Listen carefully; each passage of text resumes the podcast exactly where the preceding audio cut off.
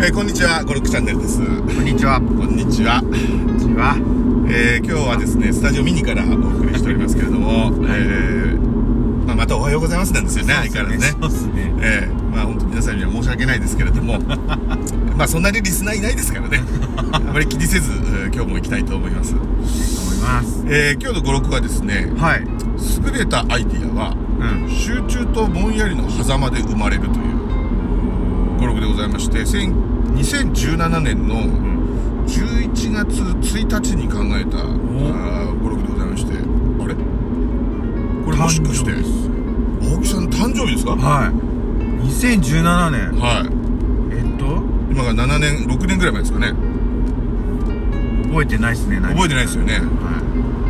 生まれい。る前ですか、えー生まれる前かもしれない。いや、生まれてますね。生まれてますよねはえ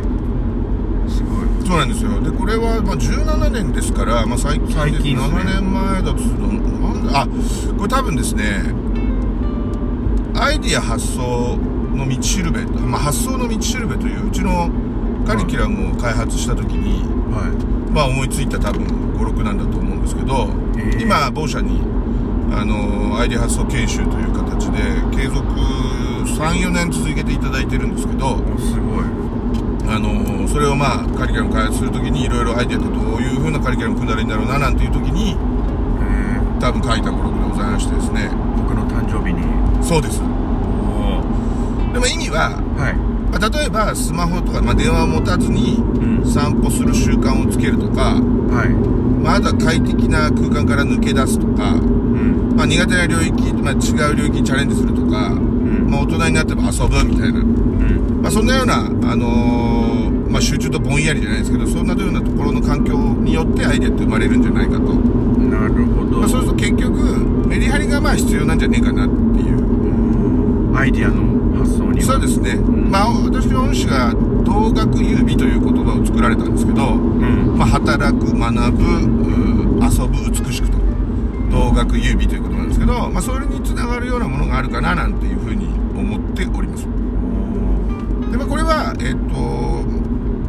まあものの本といいますかねまあ中国の言葉をちょっと参考にしたところでもあって、おーはい。えっと中国のところの言葉で「三条」っていう言葉があるらしくて、三条。はい、考え事をするのに最も適した場所っていうのですね、ん三条って何かっていうと、うん。馬上、陳上、市上、まあ、馬上っていうのかもしれないですけど馬の上枕の上うん。トイレの上川屋の上あ上そうするとつまりう馬の上ですから移動してる最中ーはいはいはそれから枕の上ですから、まあ、寝寝るってぼんやりしている最中、だから川屋ですから、まあ、うんうんこしてるあうんこじゃないですねトイレをん用を足している、まあ、最中、い。えまあ、要はこれ脳がこうリラックスしている時に、まあ、考え事をす時が考え事をするのに適してるよみたいなー。話なのかなっていうふうに思って、まあ、いろいろ本を調べて、はまあ、さっきの語録の意味を、まあ、作ったんですけど、い。うん。まあ、結局はあの集中したりぼんやりしたりする間に、まあ、ぼんやりだけしてても多分ただボケーっとしてるだけじゃないですかうん。だから集中しつつちょっと頭を休めてみたりとかちょっと違うことやってみたりとかはしたりとかする間にハッというひらめきがね起こるんじゃないかななんていうふうに私自身思ってこの語録を作ったんですけどはいい。なるほど。ささっきの三条でしたっけ。はいはいは僕も確かにその三つの時に、ええまああ、なんか発想が生まれるってわけじゃないですけど、いえよく考え事すんのってそうその時だなえああそうですかと。全くほらだから意識してないけど無意識にうちそういうことやられてたっていうことですねそうだから昔も今も。変わらないで変わすんないんだなと思ってでも確かにねトイレの時とか寝る時とかええあと最近僕で引っ越して電車移動はいはいとはいか車移動になるんですけど、はもうその時とかもやっぱり生まれます生ま生まれまではしないんですけどやっぱりなんかいろいろ考え事だとかあこういうのやってみようとかおおはいはいはいうふうに考えることが多いのはそういう時ですねいそうですよねなんかたまにその電車の中でハッとこう例えば開発なんかやってる時にソースコード思いついたりとあかあはいはいはい処理を思いついたりとかはいあのお客さんに提案するところの業務のその変革ポイントとかをひらめいたとかねはい結構ありますよねトイレの中とかもやまさにね今その開発して るその設計してる時なんえでやっぱこう机の上だけじゃなくてえええええトイレとか移動とかの時にあこういう処理にしてみようかなみたいなああ素晴らしいまさに最近考えてましたねだから私なんかもそうなんですけどひらめくのはいいんですよはいメモりたいじゃないですかはいはいはいトイレとかでメモれないんです よね忙しくてでトイレ出ちゃうと忘れちゃうんですよね 忘れちゃうことありますねありますよねなんかハッとひらめいてよしじゃあこれやろうと思ったらその三条のどれかがやっぱあの忙しくてうんだから陳情の時も寝ながらこうぼんやりしながらあ「この処理いいな」とかって言って眠りに落ちて朝起きると忘れてません忘れてます、うそうですよねん、こういう時どうしたらいいんですかねメモるしかないとは思うんですけどメモるしかないですか なんとかそうやっぱそうですかねそそうっすねただまああのこれ不思議なことで、うんそういうシーンで思いついたことってうん意外にお思い出すのが簡単じゃありませんあ簡単簡単ですそうなんですよこのこの記憶にこう定着させるっていうのがどうも脳科学的に言うと浅い部分と深い部分っていうのがあるらしくてはい浅い部分っていうのはまあ引き出しやすくもあるんですけど消えやすくもあるんですってああなるほどねで深い部分っていうのはまあ当然のことながらそのいろんなところにこう紐付けて格納しとくわけですからはい出しづらいうん深いからねうんだけどいろんなこのきっかけにこうひ紐付けて格納しておくと今度引き出しやすいんですってなるほどで引き出しやすくしておくことがすごい重要らしいんです、うん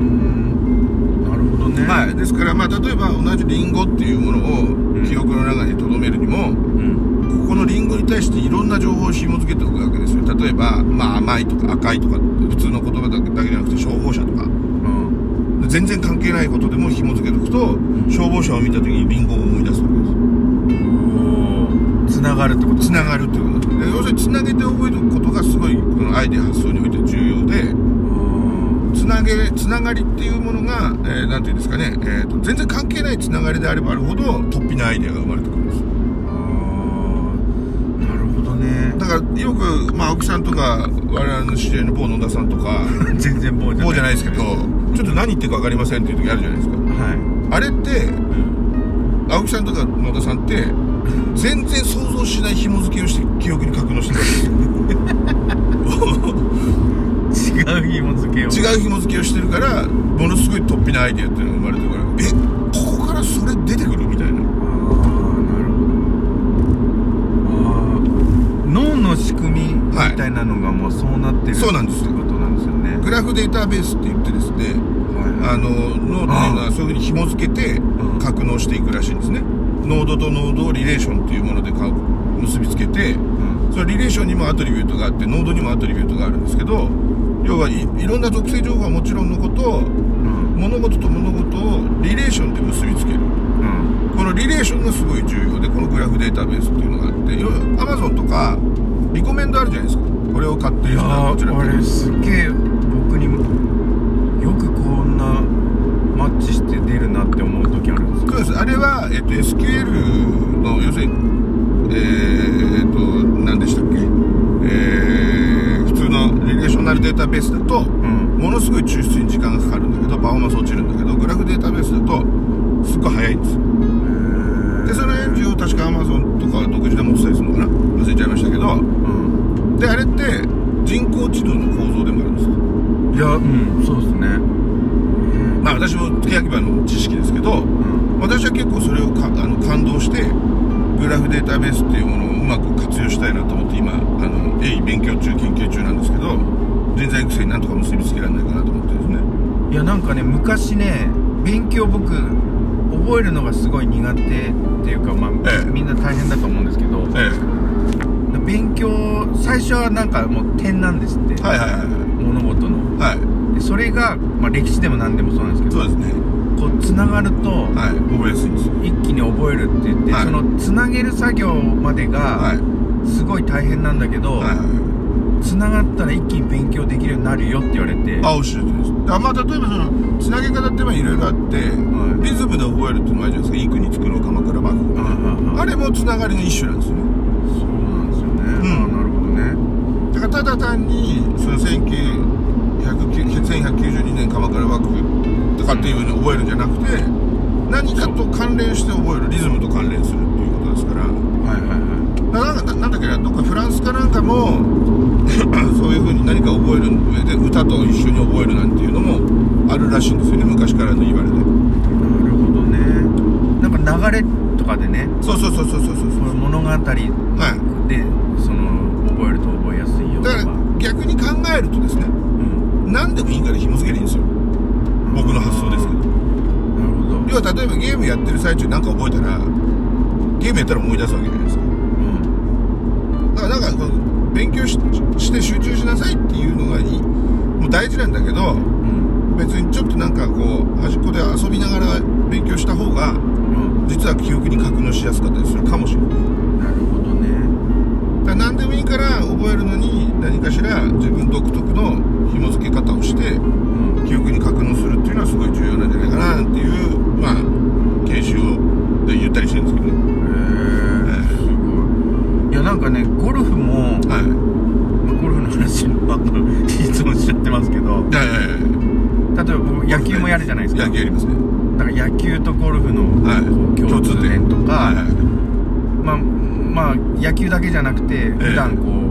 う、歩いてる時とかはいはいの体重移動とか、はいはいだからそういうところからだから野球からゴルフのうんひらめきもあるしう、んゴルフから野球のひらめきもある野球のひらめきもあるしだからなんかそういうところはつながってるなって感じはすごくします ね完璧ですねまあ私はゴルフと仕事がつながっちゃったりしますけどいいじゃないですかこのブラインドホールどう攻めりゃいいんだろうこれ言っちゃったりこう攻めちゃったりちょっと怒られちゃうかしらみたいなこうアンケートあるじゃないですか、うんありますねまあ、ここは刻んどくかみたいなね、ああ、えーこれはもうゴルフからグッと記憶がこそのう攻め方とか、ね、攻め方をこう記憶から呼び出してそうそうあーあの時それ失敗しちゃったから今回はこうしとこうかなみたいなでまたそれと紐づいて別のプロジェクトが思い浮かんできたりとかうんするわけですよあ面白いなんかそうやって考えるとねそうなんですよ一つも無駄に感じなくなってきましたねなんかそうそうそうそうでそれがこう引き出しやすいタイミングっていうのが集中とぼんやりの狭間なんじゃないかなっていうでこれはなんで僕はそういうふうに言ってるかというとリラックスししてりゃいいっていう話じゃないのを言ってるかというとうんやっぱり集中してる時っていうのはその物事について考えるわけじゃないですかは考えるわけですからそれを情報をどんどん引き出そうとしますよねいうんでも出てこないのでうん脳からねはでちょっと休憩しようってなった時い、にうん、ぼんやりするからいろんなことが別のことが思い浮かぶわけじゃないですかなるほそれを別のことをきっかけに関連する情報がまた引き出されてくるからひらめくどなるほどね懐中電灯みたいですねなんかこうえっとちょっと何言ってるか分かんないですけ どね出ましたよ出ましたいやいやよいや出ましたスよポットライトのはいとあとこはいう